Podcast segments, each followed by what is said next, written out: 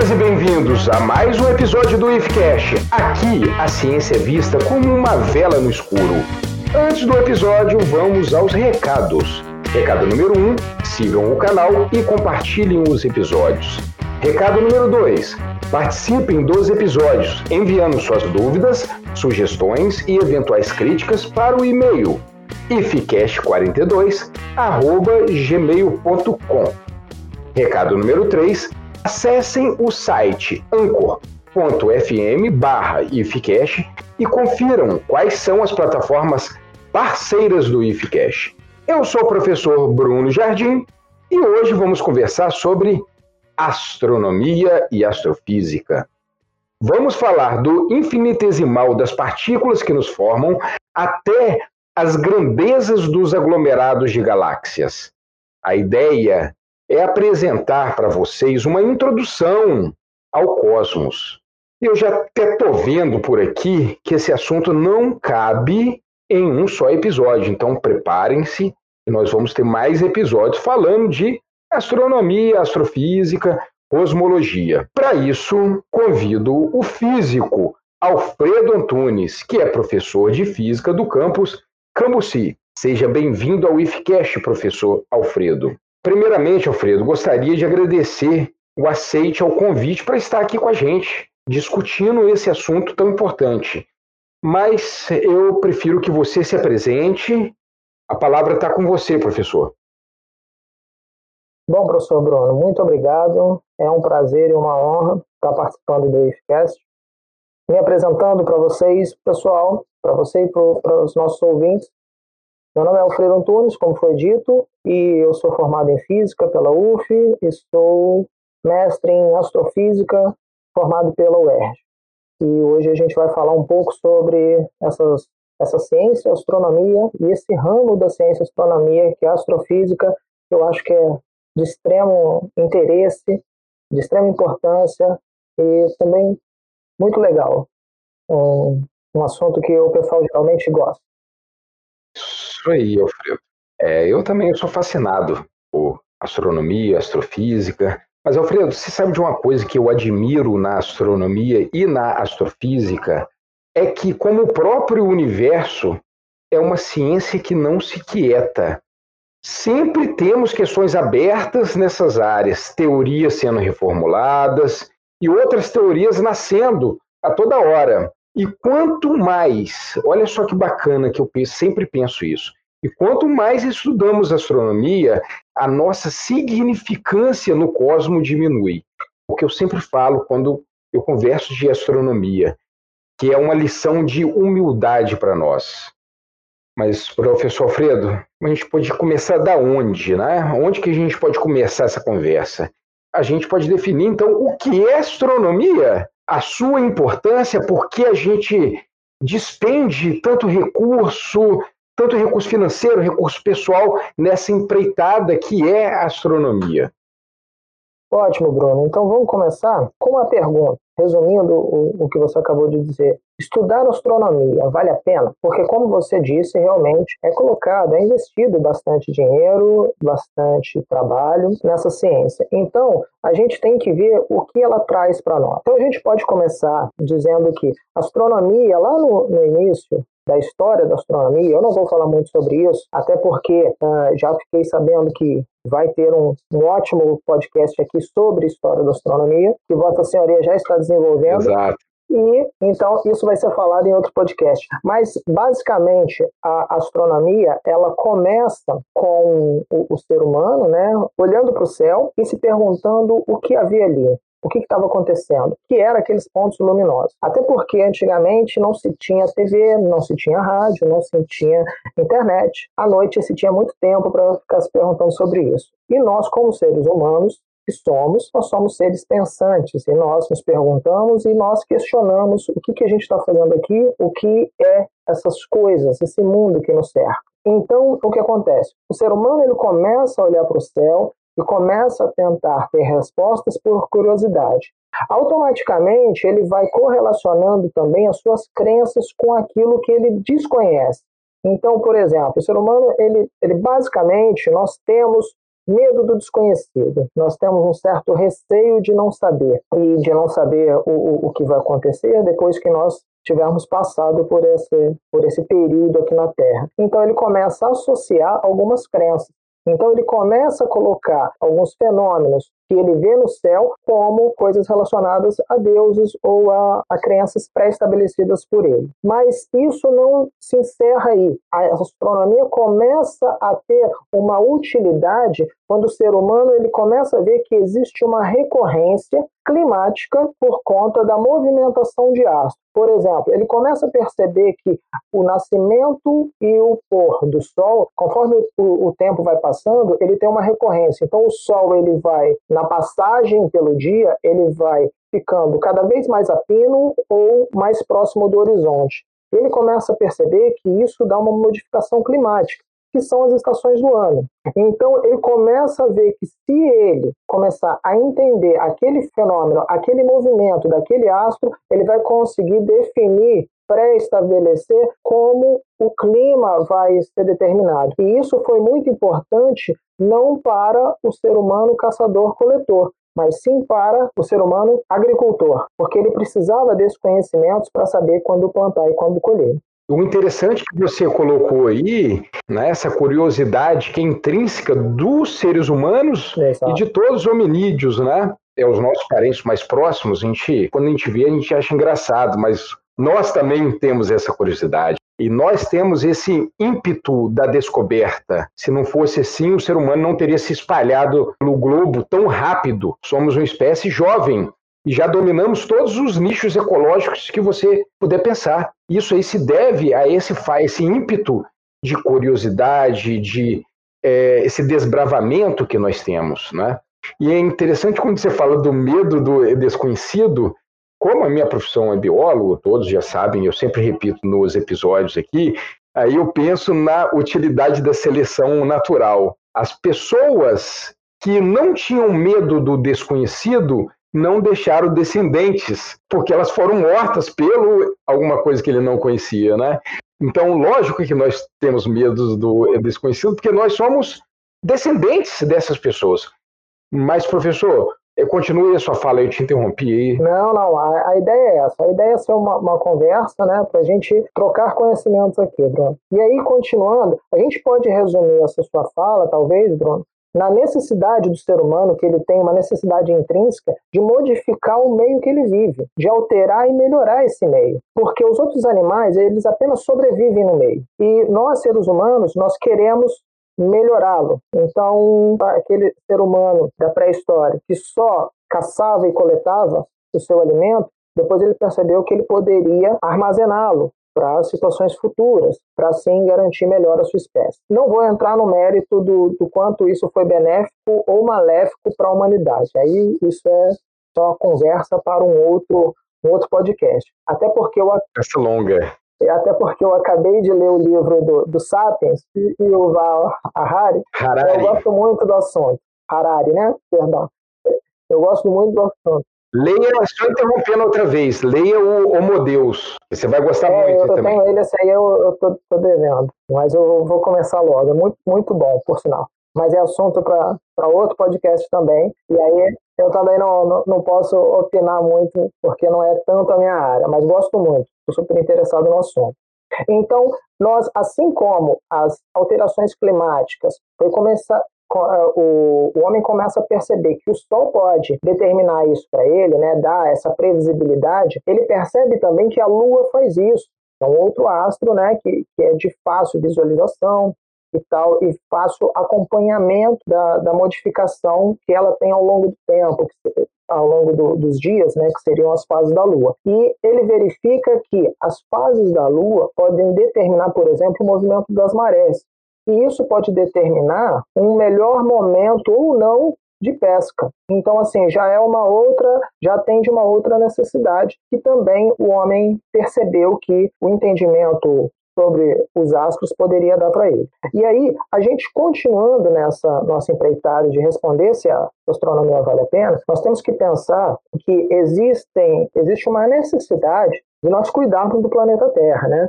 Não só com relação ao aquecimento global, que está relacionado com a ação do homem aqui embaixo, mas também das dos possíveis fenômenos astronômicos. Então, existem situações onde o céu é repleto de meteoros, cometas, meteoritos. Então, pode haver uma colisão, não só um evento cataclísmico, mas como eventos menos danosos ao homem, mas pode ser extremamente danoso ao desenvolvimento do homem. Então, por exemplo, nós temos há cerca de 105 anos atrás um grande meteoro adentrou a nossa exatamente adentrou a nossa atmosfera lá na região de Tunguska, ele explodiu no ar e queimou uma floresta vasta ali na região da Sibéria. Então, esse tipo de evento pode acontecer novamente. Além disso, nós temos os raios cósmicos que afetam as nossas telecomunicações, os nossos GPS, e pode ter um dano econômico bastante grande. Não só econômico, mas tecnológico, porque foi demandado trabalho para o desenvolvimento dessas coisas. Então, é o seguinte: vamos deixar claro para o nosso ouvinte que eventos cataclísmicos são muito difíceis, ok? De acontecer. Então, tem uma probabilidade bastante baixa, mas eles existem. E a gente tem que estar monitorando isso, ok? Uma outra coisa é a ação do Sol perante o nosso planeta, que é a relação que eu acabei de falar sobre os raios cósmicos, vou falar um pouquinho mais à frente. Então, tem essa importância da gente cuidar do, do nosso planeta com relação aos eventos astronômicos, ok? Uma outra coisa importante é a gente pensar no desenvolvimento de tecnologia que a astronomia trouxe para nós. Então, por exemplo, nós temos uma tecnologia muito grande com relação a vestimentas, calçados, roupas, então, a NASA, por exemplo, cria muita coisa com relação a isso. Aquele maiô. O travesseiro do ministro. Você já tirou o, o, o grande finale da minha, da minha fala, porque ah, é? essa, essa para mim é a melhor delas, porque por acaso eu uso todos os dias, cerca de oito horas por dia, eu uso essa tecnologia desenvolvida através da astronomia. Eu estou falando porque eu tenho um travesseiro desse e gosto muito, por sinal, Bruno. Tem outros tipos de tecnologia, por exemplo, a nossa câmera de celular é uma tecnologia desenvolvida. CCD. A telecomunicação, e hoje, principalmente no momento de pandemia, a gente está falando em agosto de 2020, uh, ah, o quanto a telecomunicação é importante, né? Esse podcast só está sendo gravado por conta disso. Então, tudo isso é porque a gente consegue colocar satélites artificiais em órbita da Terra, podem ser geoestacionários ou não, mas a gente consegue colocar eles lá, monitorá-los e saber como eles estão estão se comportando, e a gente consegue fazer uso disso para interconectar o mundo inteiro. Outro, tem outras coisas interessantes também, não sei se você sabe, Bruno, mas a papinha de neném foi desenvolvida por conta da, da, da comida que era necessária. Da dieta dos astronautas? Exato. Eu não sabia mesmo. Tanto a astronáutica como a aeronáutica também pegam muita tecnologia desenvolvida na, nas missões espaciais e no nosso conhecimento tecnológico desenvolvida pela astronomia, tem ligas de titânio que são usadas em próteses para as pessoas também. Foi possível o desenvolvimento dessa tecnologia por conta do estudo, do estudo da astronomia e diversas outras. Então, assim, é só para mostrar o quanto o conhecimento ele pode uh, vir de uma de uma ideia, digamos assim, ou como ele pode contribuir, mesmo não mirando naquele alvo. O que eu estou tentando dizer é Vamos lá. Uh, seu, você é biólogo, não é, Bruno? Isso. Isso aí. Ótimo. Você conhece a terapia, né, o tratamento por radiação, certo? Sim. Radiologia, a uhum. radioterapia uhum. para câncer. Então, a radioterapia uhum. foi desenvolvida graças ao estudo das radiações. E, na verdade, o estudo das radiações nada mais é do que um estudo do comportamento do átomo. Ninguém imaginava que aquele estudo de comportamento de um átomo poderia chegar ao tratamento de uma doença tão avassaladora como o câncer. Então, quer dizer, nós, nós, não fazemos ciência somente pensando numa aplicabilidade. Nós podemos também pensar numa aplicabilidade. Mas a gente faz ciência tentando descobrir a natureza das coisas, né? como as coisas funcionam. Um outro exemplo claro é Imagina se, vamos colocar um exemplo aqui, se um, um grupo de biólogos solicitasse 10 milhões para estudar um tal vírus e as pessoas que só visam aplicabilidade falassem assim: não, a gente não pode gastar 10 milhões para um grupo de pessoas estudar um vírus, sendo que tem pessoas passando fome, né? pessoas sem casa para morar. Lógico que as pessoas sem moradia, as pessoas passando fome é um problema grande. Mas, por exemplo, e se esse vírus chamasse Covid? Pois é. E esse Covid que a gente descobriu em 2019, cujo codinome é Covid-19. Imagina se ele não valeria os 10 milhões, sendo que só aqui no Brasil, por mês, só com um auxílio emergencial para as pessoas de baixa renda, a gente está gastando mais de 50 bilhões. Então, o que, que é 10 milhões perto de 50 bilhões mensais? Então, é só para se ter uma dimensão do quanto a, a ciência é importante, o quanto é importante a gente dar valor a isso e tentar fazer com que isso continue, né? Como você falou, a ciência, ela pode ser desenvolvida para gerar algum benefício próximo, mas não só isso. Isso a gente chama até de ciência básica. É aquela que trabalha com uma proteína do capsídeo de um vírus. Como você falou, esse capsídeo pode ser a do, a do SARS-CoV-2. Aí eu vou te contar uma história. Quando teve o surto de SARS-CoV-1, que foi o SARS, né, que a gente chamava só de uhum. SARS, um grupo de pesquisadores submeteu um projeto para estudar esse, esse vírus, estudar é, como que ele funciona e criar uma vacina contra ele. Uhum. O que, que aconteceu? Esse pedido foi negado, porque a epidemia já tinha passado, né? então a população já não sofria mais de SARS-CoV. Se caso esse projeto ele fosse levado a sério e tivesse esse fomento, com certeza hoje a, a nossa vacina seria muito mais rápido, porque a gente já teria essa base, essa plataforma para construir a próxima vacina. Ah, é. Então, isso é só para te mostrar assim, um ponto de como que o investimento em ciência é importante. Ótimo exemplo, né? E infelizmente é um exemplo triste porque a gente está penando com essa situação. Então, voltando ao nosso assunto principal, Bruno, astronomia gente, ela é basicamente uma ciência natural que estuda os corpos celestes e os fenômenos que vão se originar fora da atmosfera da Terra. Então, é basicamente tudo que acontece fora do nosso planeta. E aí ela tenta explicar o movimento, a formação, a evolução dos astros, né, que a gente consegue visualizar. E nós temos alguns ramos da astronomia que são importantes até para a gente entender como ela se organiza. Então a gente tem a astronomia solar, que vai estudar a nossa estrela, que é o Sol. Né? Nós temos a astronomia planetária, que estuda os sistemas planetários com os seus satélites. Lembrando que satélite, um astro que orbita algum planeta. Que a gente chama de Lua? Isso, isso. Mas, por exemplo, nós temos os satélites artificiais, né? Então, o satélite uhum. em si, ele tem que orbitar o planeta. Diferente, por exemplo, de um cometa, uhum. que não orbita um planeta. Ele faz uma órbita no Sol, passa, ele passa voado e sai fora, né? Digamos assim. Uma órbita bem Isso, é né? Bem longa, né? Elíptica, né? Mas... Isso, mas é uma órbita mais alongada. É uma órbita com o Sol, não com o planeta. Isso. O Sol. Aí a maioria da, da astronomia, a grande parte da astronomia planetária, estuda o nosso sistema planetário. Mas hoje em dia nós também já detectamos diversos exoplanetas, são planetas fora do nosso sistema solar, então a astronomia planetária também está estudando esses planetas. Uh, a gente tem a astronomia estelar, estuda a, as estrelas e a evolução das estrelas, como elas vão se modificando ao longo do tempo. Lembrando que a gente não tem uma essa modificação, ela é muito lenta, então essa evolução ela não é verificada olhando para a estrela esperando ela modificar, ela mudar. O que a gente tem é a gente olha diversas estrelas e faz uma análise. Opa, essa aqui está num estado evolutivo maior do que essa. Uhum. Então essa aqui, então a evolução vai da, da, estrela A para a estrela B, mais ou menos assim, tá? para o nosso ouvinte entender. A gente tem a astronomia galáctica, que estuda a nossa galáxia, que é a Via Láctea, e a astronomia extragaláctica, que estuda outras galáxias ou outro grupo de galáxias. E também nós temos outros dois ramos bastante importantes, que é astrofísico, que eu vou falar bastante aqui, até porque eu sou físico, né? E tem tudo a ver com, com a minha formação inicial, e também a cosmologia, que eu vou pincelar aqui eu vou acrescentar mais um aí. Pode falar, né? Astrobiologia. Astrobiologia. Vou falar também dessa relação entre astronomia e biologia. Eu sabia que você ia puxar a sardinha para lá.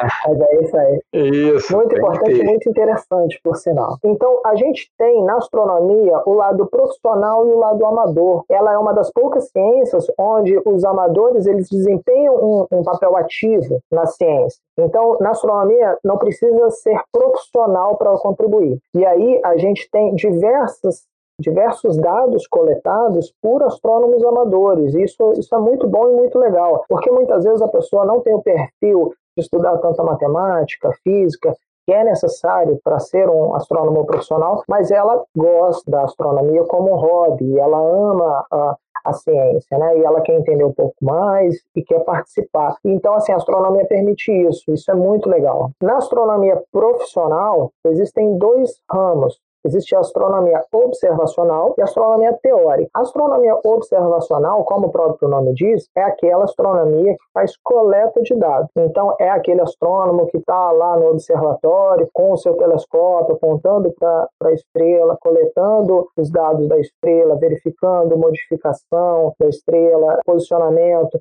verificando, fazendo fotografias dos glóbulos estelares, das estrelas em si, de buracos negros, estrelas de nêutrons.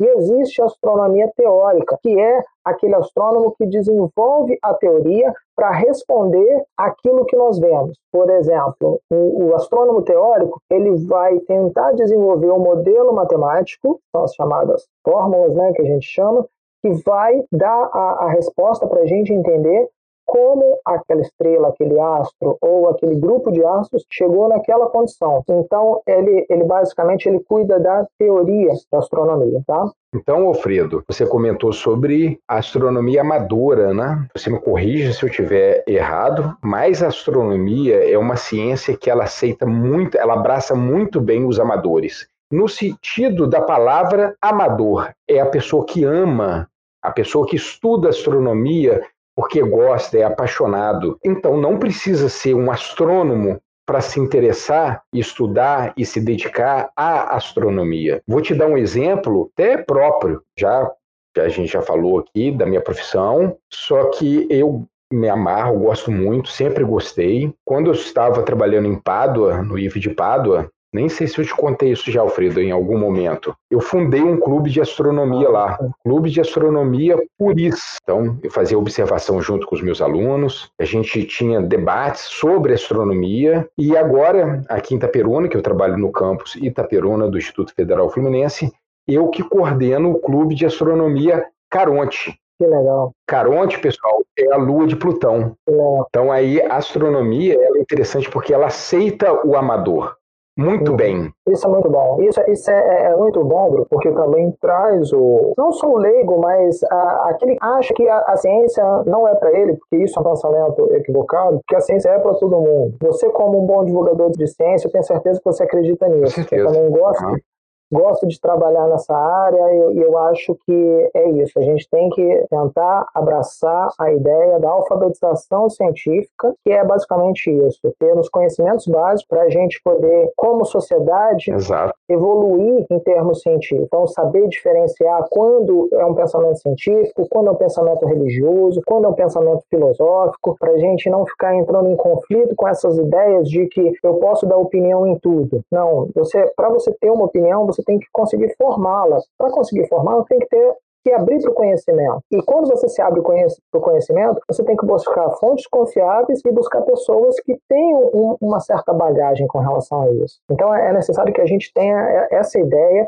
e traga isso em mente para a gente não. Bacana, Alfredo, bacana o que você falou aí. Isso é importante, principalmente nesse momento, né? Com certeza. E eu vou te falar, o conhecimento, né, ele é importante porque ele é um mecanismo de igualdade social. A pessoa que ela tem o conhecimento, ela é empoderada até nos seus processos decisórios. Exato. Imagina se tivesse um plebiscito para construir uma usina nuclear. Uhum. Quem é capaz de opinar? Quem é capaz de votar lá? Somente as pessoas que se interessam e estudam sobre o assunto de energia nuclear. Esse conhecimento é libertador, empodera as pessoas nesses processos de decidir o próprio futuro e o futuro da sua comunidade. Exato. Exato, é isso mesmo. E falando sobre isso, Bruno, eu queria falar uma coisa que eu tenho certeza que você tem interesse também, que é a chamada astrologia, né? Que bastante gente confunde astronomia ah, é. com astrologia, né? Sei que você é um grande amante da astrologia. Né? Ah, vai nessa, nada. É igual, tá igual um aluno que mandou uma mensagem para mim perguntando que dia era a reunião do clube de astrologia. Eu escrevi para ele nunca. Isso é, é, é, um barato quando as pessoas confundem, e para o astrônomo é, é, é, bem complicado isso, né? E o que acontece, gente, só para explicar para o ouvinte, astronomia ela é uma ciência. E a ciência é definida como um conjunto de conhecimento que existe a necessidade de ser testado e comprovado ok? E é comprovado por um método que a gente chama de método científico. Então a gente sempre vai tentando fazer com que aquele conhecimento seja lapidado, testado, testado, testado diversas vezes para a gente poder falar, olha só, todas as vezes que a gente testou esse conhecimento, ele deu certo. Com relação ao futuro, a gente não pode determinar, mas com relação a tudo que a gente fez e trabalhou até hoje, a gente conseguiu verificar que tem uma boa probabilidade de dá tudo certo por aqui. Esse é o conhecimento científico. Agora, existem outros tipos de conhecimento, pessoal. Existe conhecimento filosófico, quer dizer, você tem a sua filosofia de vida, existe conhecimento religioso, que está ligado à sua crença, existe conhecimento empírico, que você aprende as coisas fazendo, né, como falar, é, andar, você, você, não aprendeu isso na escola, você aprendeu com a sua mãe, com seu pai, vendo as outras crianças fazerem, ok? E a astrologia, gente, ela não é uma ciência. Então, não faz parte do conhecimento científico. Nada daquilo é comprovado. Mas isso não quer dizer que a pessoa não possa acreditar. A crença é, uma, é um conhecimento que nós respeitamos e cada um tem o seu. Pode ser acreditar em algo ou também não acreditar em nada. Então, só deixando isso claro. E aí, por que a confusão? Porque elas partilham de uma origem comum, que são os astros. Então, a astrologia, ela diz que é um conjunto de conhecimentos não comprovados, como eu disse, que diz que os astros podem determinar algumas coisas que ocorrem com as pessoas aqui na Terra. E as suas próprias personalidades, né? Isso. E eu, como, vou fazer uma brincadeira aqui que eu sempre faço, eu, como um bom leonino, não acredito nisso. É, o pessoal me pergunta, uma pessoa um dia me perguntou qual que era o meu signo, eu falei que era dinossauro. Aí a pessoa falou que não existe. Aí eu falei, não existe nenhum signo.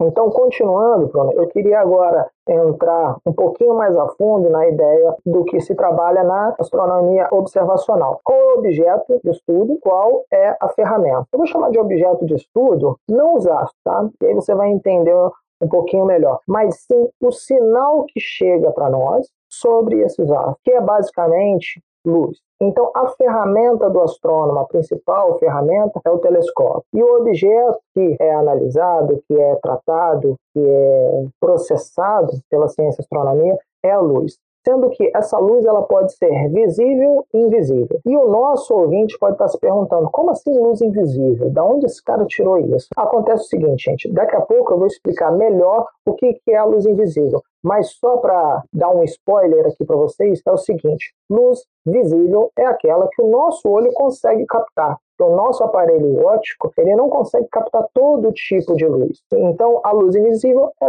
todo o espectro de luz que a gente chama, que o nosso olho não consegue captar. Outro objeto também que, que traz para a gente os sinais do, dos astros são os raios cósmicos, os neutrinos e as ondas gravitacionais. Então, todos esses três a gente consegue captar aqui na Terra para fazer uma análise do que está acontecendo fora da Terra, lá nos astros ou nos sistemas que compõem alguns astros. E aí a gente coloca raios cósmicos, são partículas ou elétrons carregados, em sua maioria são prótons e elétrons. Os neutrinos, que são partículas sem carga, com a massa muito, muito pequenininha, que a maioria deles atravessam a Terra, eles são tão pequenos e, e tão minúsculos e tão não interagentes eles atravessam, a grande maioria atravessa a Terra inteira sem interagir com absolutamente nada. Isso acontece pelo fato do átomo ser um, um grande espaço vazio, né? Costumo falar que o átomo é uma configuração energética, mas não vou adentrar nesse. E aí o, o, a gente tem também hoje em dia, depois de 2015, né, foram detectadas as ondas gravitacionais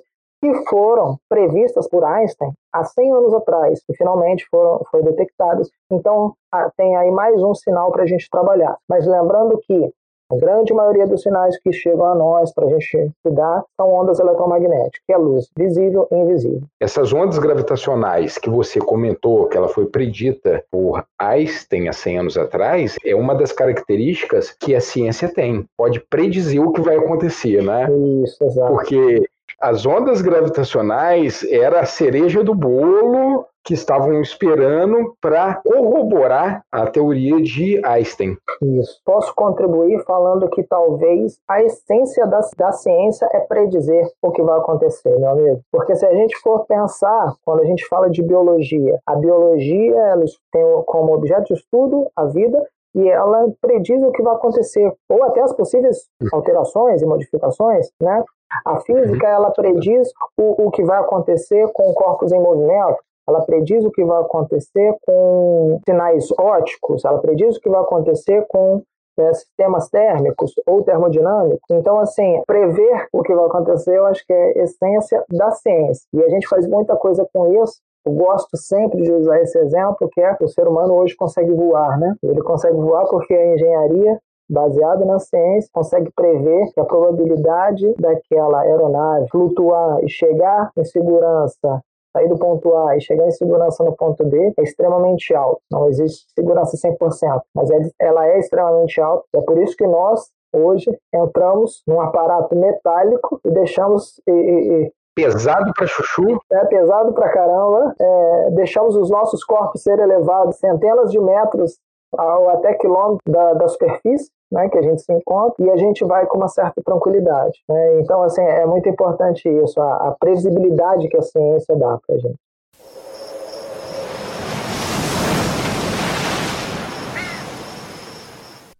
Então, continuando, eu queria falar um pouquinho sobre astrofísica, tá? que é um dos ramos da astronomia, e a astrofísica vai estudar os astros em si através das leis e dos, dos, conceitos físicos que são aplicados a esses astros, a esses objetos astronômicos. Então, basicamente, nós fazemos o seguinte na astrofísica: vamos aplicar a física nos astros. E aí a gente vai fazer uso de várias grandezas físicas e entender como elas se relacionam. Então, exemplo, eu vou estudar como a luminosidade vai se relacionar com a densidade, a densidade vai se relacionar com o raio do astro, que vai se relacionar com a temperatura, que vai se relacionar com a composição química desse astro. Então, nós correlacionamos as grandezas físicas através desses conceitos físicos. Uma outra, um outro ramo importante da astronomia é a cosmologia, um nome até bonito, né, de se falar, Uhum. que ele vai estudar o universo de uma forma macro. Ele estuda a estrutura do universo, a evolução do universo. Além disso, estuda também a origem do universo. Então, como ele foi se desenvolvendo na sua magnitude, digamos assim, universal, astronômica, em termos maiores tá? não estuda astros ponto a ponto. Eu queria falar também sobre a ligação da astronomia com outras ciências. E aí eu vou chegar na biologia do, do meu amigo Bruno. Né? Então a gente tem Eba. uma relação muito forte com a matemática, a astronomia. Uh, porque a matemática ela vai relacionar as variáveis físicas que a gente capta e verifica da, da estrela, e aí a gente vai conseguir determinar funções, quer dizer, uma variável física está em função de outra. Então, por exemplo, quanto mais massa tiver em uma estrela, maior a sua temperatura. Então, quer dizer, a temperatura está em função da massa. E essas funções, quem estudou um pouquinho de matemática sabe que as funções elas podem ser descritas pelas equações. Equação do primeiro grau, equação do segundo grau. E aplicadas na física, elas são conhecidas informalmente como fórmulas. Eu confesso que eu não gosto muito desse, desse termo, professor Bruno, tá? Porque fórmula. É porque fórmula subentende algo que deve ser decorado. E eu odeio isso, entendeu, meu amigo? Então, assim, o que a gente tem que. Então você não gosta daquelas musiquinhas que para a pessoa decorar? Também não gosto, né? Olha, eu vou te confessar também que eu não gosto de musiquinha para decorar termos biológicos. Quando o aluno chega para mim, até feliz, ah, professor, tem uma musiquinha de biologia, eu falo, fala, canta, né? Porque, porque eu também não vou tirar o barato dele, né? Sim, sim. Mas, poxa, vai ler, né? Vai estudar, vai conhecer, né? Deixa isso fazer parte do seu dia a dia. Uhum. Né? É bem melhor do que decorar.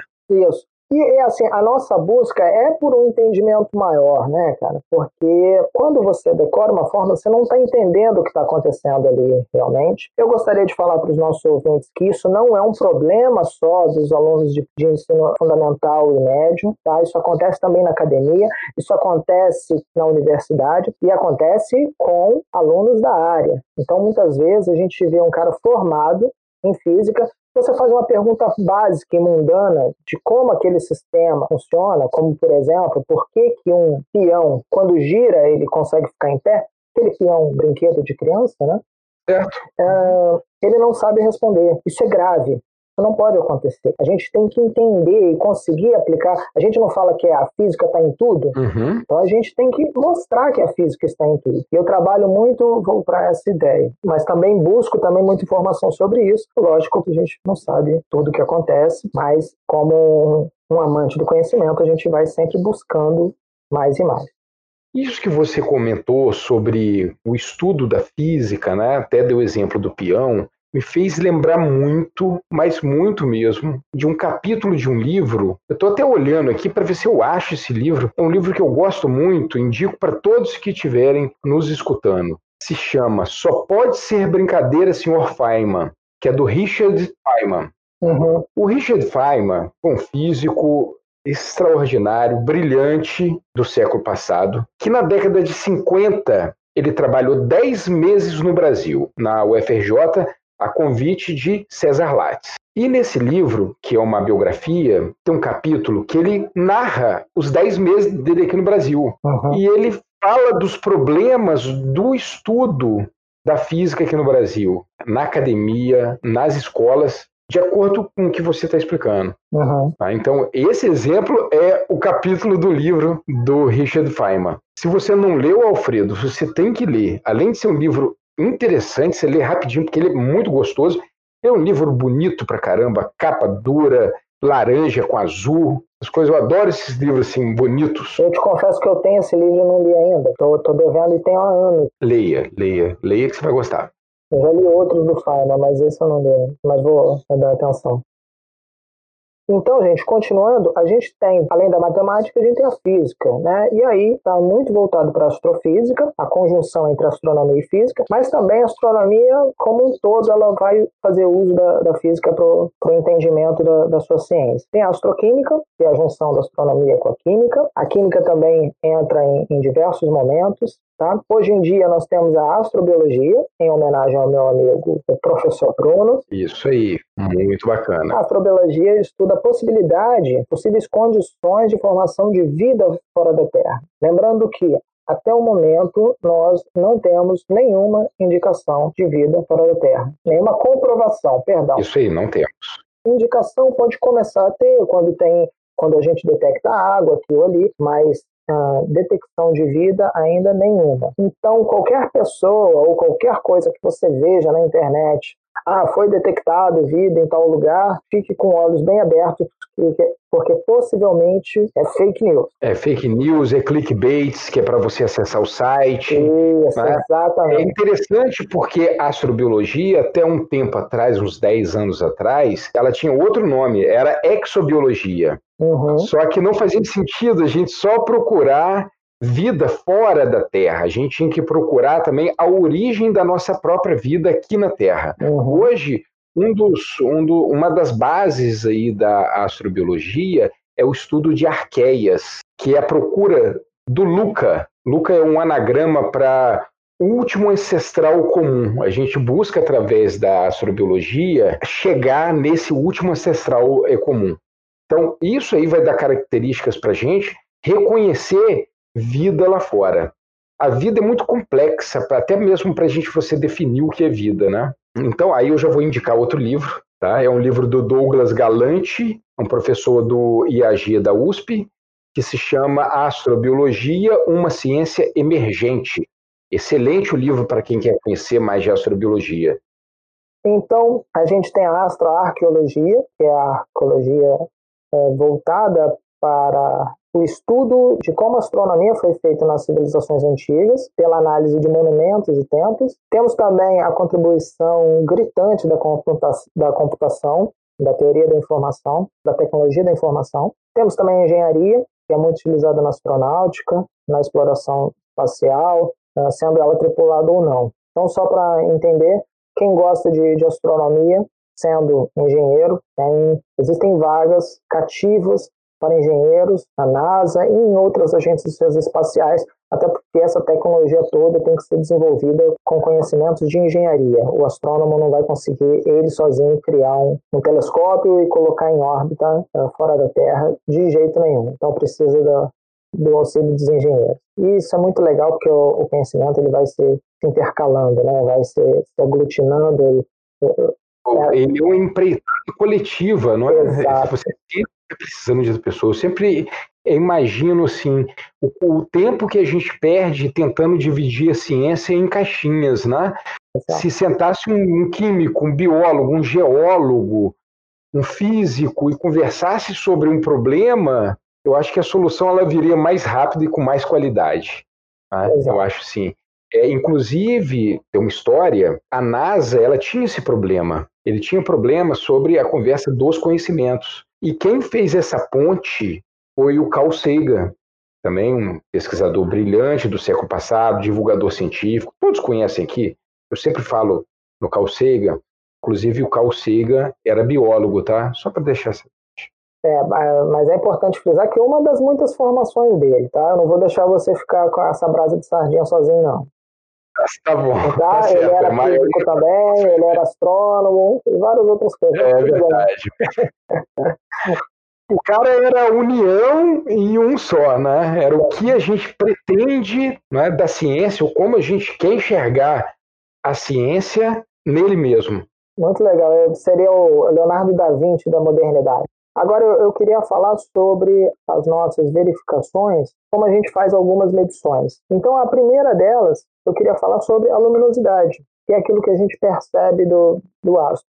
Mas antes disso, eu queria pontuar aquele temazinho que eu falei sobre luz visível e invisível. Então, gente, luz visível é basicamente onda eletromagnética que nossos olhos conseguem detectar. E aí, o que é onda eletromagnética? Quando nós temos uma carga elétrica seja próton ou elétron, quando essa carga ela se movimenta, ela forma uma onda, uma onda elétrica. Por quê? Porque tem carga e a eletricidade está ligada com, com carga. Eu não vou adentrar muito esse assunto. Então, movimentos de carga produzem onda eletromagnética. Essa onda eletromagnética ela viaja pelo espaço. Então, nós temos diversos tipos de onda, que é muito relacionado com a frequência dessa onda, oscilação, quer dizer, se ela é muito oscilante ou pouco oscilante. Vamos colocar assim. Okay? Então... Só para o nosso ouvinte pensar o seguinte: quando o Alfredo fala em onda, imagine uma ondinha mesmo, que tem pico e vale, pico e vale, pico e vale, tá? Então tá. imagine isso, é uma onda. Né? Exato, né? Aí, dentre essa onda, você, você tem esses conceitos, que é a frequência, o tamanho dessa onda. Exatamente isso, exatamente isso. O que acontece? Nós temos, então nós temos todas as cores do arco-íris nesse, vamos chamar de espectro eletromagnético, quer dizer, os diversos tipos de onda, seria o nosso cardápio de ondas eletromagnéticas. Temos ali a luz visível. Só que a luz visível ela pode ter várias cores. Não sei se vocês estudaram no ensino fundamental ou médio, mas a mistura de todas as cores do arco-íris dá o branco a ausência de todas as cores dá o preto. E aí nós temos desde o vermelho, passando pelo laranja, amarelo, verde, o anil, violeta. Então nós temos as cores do arco-íris. Então, para trás do vermelho, nós temos o infravermelho. E para frente do violeta, nesse nosso cardápio, nós temos o ultravioleta. Então, além dessas três, infravermelho, luz visível e ultravioleta, nós temos ondas de rádio, microondas, nós temos raio-x, raio gama. Então, todos esses são leques de luz. O visível são só as nossas cores. Todo o restante é luz invisível. Mas tudo isso a gente pode captar e transformar em luz visível. Olha que legal, professor Bruno. O que acontece é, um, um, exemplo clássico que eu sempre falo, aquela câmera do Big Brother, que filma à noite os participantes. Então, por exemplo, a câmera do Big Brother ela vai filmar os a radiação infravermelho, quer dizer, a onda eletromagnética infravermelho emitido pelo calor dos corpos que estão ali no ambiente. Então, as pessoas, a mesa, a cadeira, o tapete, tudo isso emite radiação infravermelho. A câmera capta e não adianta ela te mostrar essa radiação infravermelho. Por quê? Porque nós não conseguimos vê-la. Aí o que, que ela faz? Ela transforma essa onda eletromagnética do infravermelho para a luz visível e aí é jogado para uma tela. Essa tela forma, através dos pixels, forma a imagem para a gente e aquela tela ela faz o que? Ela emite luz visível. Então existe a transformação da radiação infravermelho na luz visível. Do mesmo jeito que a gente faz isso com as imagens captadas pela câmera do Big Brother, os telescópios também conseguem fazer. Só que elas não, eles não conseguem só fazer com infravermelho. Eles conseguem fazer com ondas de rádio, com microondas, com ultravioletas, com radiação de raio-x. Então, a gente consegue captar tudo isso através dos telescópios modernos e a gente faz o seguinte: quando a gente aponta um tipo de telescópio para uma estrela, geralmente ele capta uma ou do, um ou dois tipos de radiação. É, a gente pode pegar e colocar outro telescópio apontado para a mesma estrela ou para a mesma galáxia. Então, o que, que a gente vai tendo? Vários telescópios apontados para o mesmo astro. Cada telescópio vai puxar, né, ele, ele vai detectar um determinado tipo de onda eletromagnética no nosso cardápio. Então, agora nós temos vários tipos de onda eletromagnética, várias imagens de cada onda eletromagnética, do infravermelho, do raio-x, do raio gama, da onda de rádio. E aí o que, que a gente faz? a gente tem como se fosse diversos negativos de foto. Então, diversos, diversas fotos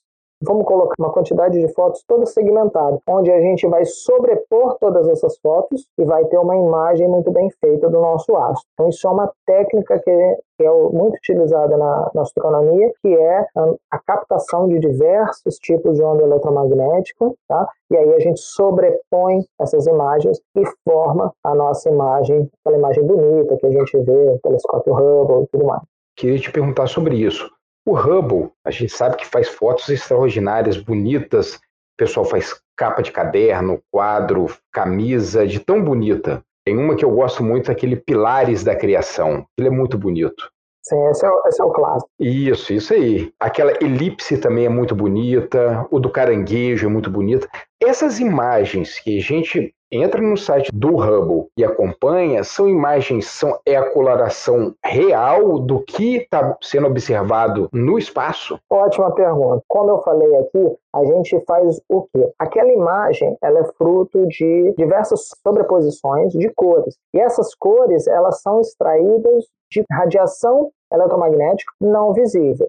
Então, na verdade, o que nós fazemos é uma montagem. Então, assim, hum. a, aquilo não é uma imagem real e fiel ao astro. Então, se eu pegar uma nave aqui, sair em busca daquilo, eu nunca vou ver aquilo que está aparecendo lá. É, exatamente não. Mas você, assim como a gente consegue trazer uma realidade bem próxima da câmera do Big Brother para o ambiente, para as pessoas, a gente também consegue trazer uma realidade bem próxima. Ah, então, você vai ver algo próximo mas não exato a, a aquilo que. Aqueles tons de laranja, de vermelho. Aquilo que aparece no filme da, Os Guardiões da Galáxia, né? Não, não. Hoje a gente usa muito uh, computação gráfica para fazer essas imagens. Mas ela, elas dão uma, uma noção muito boa. Não, eu, eu, costumo dizer, eu sempre brinco com isso, né? Não está roubando tanto. Uhum. Entendeu? É só um pouquinho. Continuando aqui, a gente tem a, a grandeza física, a luminosidade, ela é muito importante e as estrelas elas são classificadas com relação à sua luminosidade e a luminosidade ela pode ajudar a determinar a distância que a estrela está da gente. Então, eu gostaria que o ouvinte pensasse como se fosse uma lâmpada uma certa distância. Você sabe que a luminosidade da lâmpada ela é muito maior quando você está próximo dela. Quando você vai se distanciando dela, a luminosidade vai caindo. Então, a luminosidade te dá uma noção da distância que essa lâmpada está de você. Com as estrelas também acontece isso. Uma outra grandeza física importante para a gente é a densidade da estrela. Para a gente de determinar a densidade, a gente precisa saber o tamanho da estrela, o volume que ela ocupa e também a massa dela. O tamanho da estrela a gente pode determinar, muitas vezes a gente consegue fazer isso, nem sempre, né? A gente pode determinar pelo raio dela, medindo assim no, com, com um aparelho que mede o arco que ela tem numa medição angular que a gente faz aqui na Terra. Então, por exemplo, o, a estrela pode ter 2 segundos de arco, 3 segundos, 7 segundos de arco, aí a gente consegue determinar o tamanho dessa estrela tá? e o volume dela. Com relação à massa, a, a estrela ela pode ser determinada através de sistemas binários. Ela pode ser determinada através da alteração gravitacional que ela faz ao redor dela. E aí, juntando essas duas análises, a gente pode determinar a densidade dessa estrela. Uma outra coisa que a gente consegue determinar também é a temperatura dela. Uma boa forma de se determinar a temperatura que ela tem não é indo lá e colocando um termômetro para medir, não. Até porque é impossível, né? Como a gente faz isso? A gente analisa através da coloração dela. Falando de uma forma bem simples, a gente pode analisar a temperatura de um objeto através da cor que ele está emitindo para a gente. Então, objetos vermelhos, eles são mais frios, né? numa temperatura em torno de 4 mil graus Celsius, o laranja em torno de 6 mil graus Celsius, os amarelos, né, uma chama amarela, por exemplo, está em torno de 7 mil graus Celsius, uma chama branca em torno de, de 10 a 20 mil graus Celsius, uma chama azul já é em torno de 30 mil graus Celsius. Então, através da coloração da nossa estrela, a gente consegue verificar isso. Um exemplo clássico que eu sempre uso é o nosso fogão. A gente gosta da chama que cor, professor? Azul azul. E por que a cor azul? Eu ia te perguntar isso agora. Se isso aí tem a ver com é, temperaturas do nosso dia a dia mesmo, como isqueiro. Tem tudo a ver, Não. tem tudo a ver. Bacana. A cor azul é a melhor de todas porque é a maior temperatura de todas. Você está fazendo a combustão ali do gás e sabendo que daquela forma ele está atingindo a maior temperatura de todas. E dessa forma é muito mais eficiente de se cozinhar. Por isso que a gente sempre busca aquela chama azul. E tem uma propaganda de um desses aí que vende gás, né? Que é do sei que lá da, e, né? da chama azul, né? É, viu? Ele, é eles deveriam explicar isso também. Por, por que ligar a chama azul na propaganda, né? E assim, interessante que a gente chega até as estrelas, né? Com isso. É. Falar aqui a última propriedade, tá? Finalizando o nosso podcast, sobre a composição química. Eu não vou entrar muito no assunto, porque esse assunto daria só ele sozinho, mais um podcast. É uma análise que a gente faz, como a gente faz para saber qual o tipo de elemento, qual é a composição química de uma estrela. A gente faz uma, um procedimento chamado espectroscopia, análise espectroscópica, que é basicamente o seguinte: a gente verifica é, como se fosse uma impressão digital dessa estrela ela informa para a gente qual é o elemento que está ali dentro dela e qual é o elemento que ela está consumindo e qual é a quantidade de elemento de uma coisa ou outra. Por exemplo, o nosso Sol tem muito hidrogênio e hélio. Então, através da intensidade da emissão, tanto do hidrogênio quanto do hélio, a gente consegue determinar o percentual de um para o outro. E como é que é feita essa análise? A gente pega a luz de uma estrela, vou colocar o Sol, a gente passa ela por um prisma, lembrando que um prisma é como se fosse um, uma barra de vidro ou de acrílico no formato triangular. A luz quando passa, a luz branca quando passa pelo prisma, ela forma aquele arco-íris. Então, é, e essa formação não serve só para fazer capa de álbum de, de banda de rock. Eu tenho certeza que meu amigo, meu amigo Bruno sabe qual é. Qual é a banda, Bruno? Pink Floyd. Pink Floyd, exato. O que acontece? A luz, quando passa por esse prisma, ela abre nas cores do arco-íris, mas ela não abre perfeitamente. Ela tem algumas falhas ali. E são exatamente essas falhas nas cores do arco-íris que vai determinar para a gente qual é o elemento que está ali, porque cada elemento tem um conjunto de falhas características. Caso a gente tenha oportunidade, a gente fala mais sobre essas sobre Isso é um assunto como essa análise ocorre. Tá? Como, é, como você disse, é um assunto assim que é, dá para a gente conversar bastante sobre. Exato. E a gente tem que ter também assim, um preparar até assim a nossa fala para o visual, porque ele é muito complexo para mostrar isso através do podcast. Não é impossível, tanto que nós vamos ter um episódio sobre isso, não é não, Alfredo? Exatamente, exatamente. Agora eu queria só Só resumir, para finalizar, então, propriedades fundamentais de uma estrela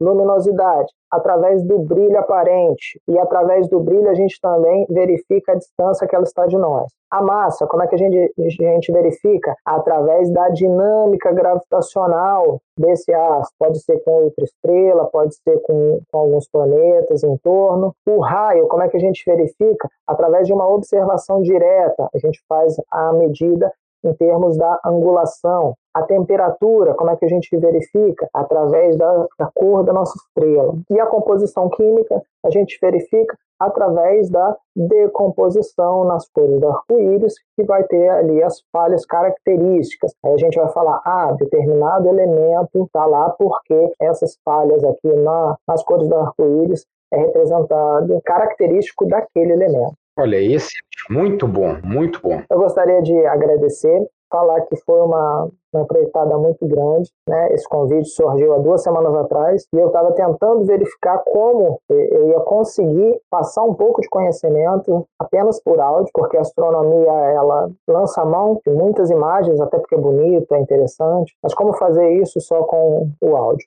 Agradeço imensamente pelo convite. Gostaria de te dizer que eu já ouvi diversos podcasts da plataforma do IFCast e para mim é uma honra ter participado. Alfredo, eu que te agradeço demais, sabe sim. Foi brilhante a sua fala. Eu acho que o seu mundo é o do podcast, porque eu entendo, né, quando você fala falar sobre astronomia, né, assim, e usar somente o áudio é complexo, porque na sua apresentação mesmo você falou que o, é o objeto de estudo do astrônomo é a luz, é alguma coisa visível. E a gente está falando do áudio aqui. Mas gostou da experiência? É muito bom, não é? Muito, muito. Adorei. Adorei. Show de bola. Que é um exercício de você passar para as pessoas de uma forma de áudio. Olha, e quero você mais vezes, vou fazer outros convites. Eu acho que esse assunto aí nós vamos é, destrinchar em vários outros episódios e a gente pode continuar fazendo outros episódios de astronomia. Pode me chamar, pode contar comigo para outros assuntos da ciência também. Eu, eu sou meio igual a você, eu gosto de dar pitaco também, gosto muito da brincadeira, cara. Isso aí é um polímata o polímata é aquele que ama todas as áreas da ciência, né? Um polímata. Ai, eu, eu, eu nem sabia o nome, nome bonito pra caramba. É isso aí, polímata. Você tá falando é, é, é, o que eu sou, então. Agora eu descobri. Eu pensei que eu era só um, um doido atrás do conhecimento, que nem um maluco, para brincar mesmo, porque é, é, é, muito bom, né? É, na verdade, eu costumo dizer que é, é o que nos torna humanos, né? Diferença principal. Alfredo, para encerrar, eu queria que, se você tivesse alguma dica de filme, livro, série, de qualquer coisa que você queira deixar para os nossos ouvintes, que eu vou deixar disponibilizado um link com alguma informação da sua indicação. Bom, gente, eu gostaria de indicar uma série chamada Poeira das Estrelas, que é desenvolvida por um físico e astrônomo brasileiro, que hoje trabalha nos Estados Unidos, é, chamado Marcelo Glazer. Ele também é divulgador científico e, e tem essa pegada bem acessível do, do conhecimento científico. Né? Então, ele é feito para ler. Tem a série Cosmos, do tanto antiga Carl Sagan. Do Carl Sagan, como a, do, a nova do Neil deGrasse Tyson. Que já está na segunda temporada. Que já está na segunda temporada. Tem também uma bastante interessante, duas, queria indicar. ABC da Astronomia, essa é brasileira, muito boa também, são 30 episódios curtos, assim, dá uma noção muito ampla sobre os diversos conceitos ligados à astronomia, é como se fosse um, um, dicionário. Ele pega um conceito e destrincha em torno de cinco minutos cada episódio. Muito bom para se começar. E tem outra também muito boa que é chamada Espaçonave Terra, que é uma produção francesa que fala, descreve como, quais são os efeitos da, da na Terra sua órbita de um ano. É uma, uma viagem astronômica, né, a bordo da Terra, no seu movimento de translação. Muito bom também. Então, essas são as minhas indicações. É uma série antiga? Essa francesa é antiga? Essa é antiga. É antiga e eu posso falar que eu descobri que muitas séries antigas é, é, é difícil de ser batido, meu amigo. Tá? Assim, como, assim como é difícil bater calceira. Entendeu? É, basicamente. Mas eu lembro dessa aí que você falou por último. Como que é o nome mesmo que eu estou anotando aqui para deixar? Espaçonave Terra. Pois é, eu lembro e eu assistia, passava alguma TV Cultura, alguma coisa assim. Uhum. É, e eu ficava impressionado porque quem narrava era a voz do He-Man. Eu adorava, porque era a voz do He-Man também. Ah, sim. Depois você percebe. Ah, é verdade, é, é verdade. É a voz do He-Man. É verdade. Agora que eu me liguei, é verdade. É a voz do He-Man. Só para te falar uma coisa, vou te, já que você falou de Poeira das Estrelas, tem um livro do Marcelo Glazer que é sensacional. Se chama A Ilha do Conhecimento. Esse eu li há, há, há poucas semanas atrás, cara. Excelente. Eu já li alguns dele e esse parece ser o ápice da escrita dele em termos de divulgação científica. É muito bom. Muito bom, excelente. Gostei muito. Ah, e por acaso esse livro tem um autógrafo dele. Ah, não é mesmo? Nossa, que luxo, hein? É, é, eu, eu comprei na, na, na Flip, lá em Paraty. Estava dando uma palestra e foi sem querer, cara. Eu vi assim, pô, vamos pra Flip? Vamos. Chegou lá, eu analisando quais eram os palestrantes, Marcelo Gleiser. Eu falei, ó, essa a gente tem que ir.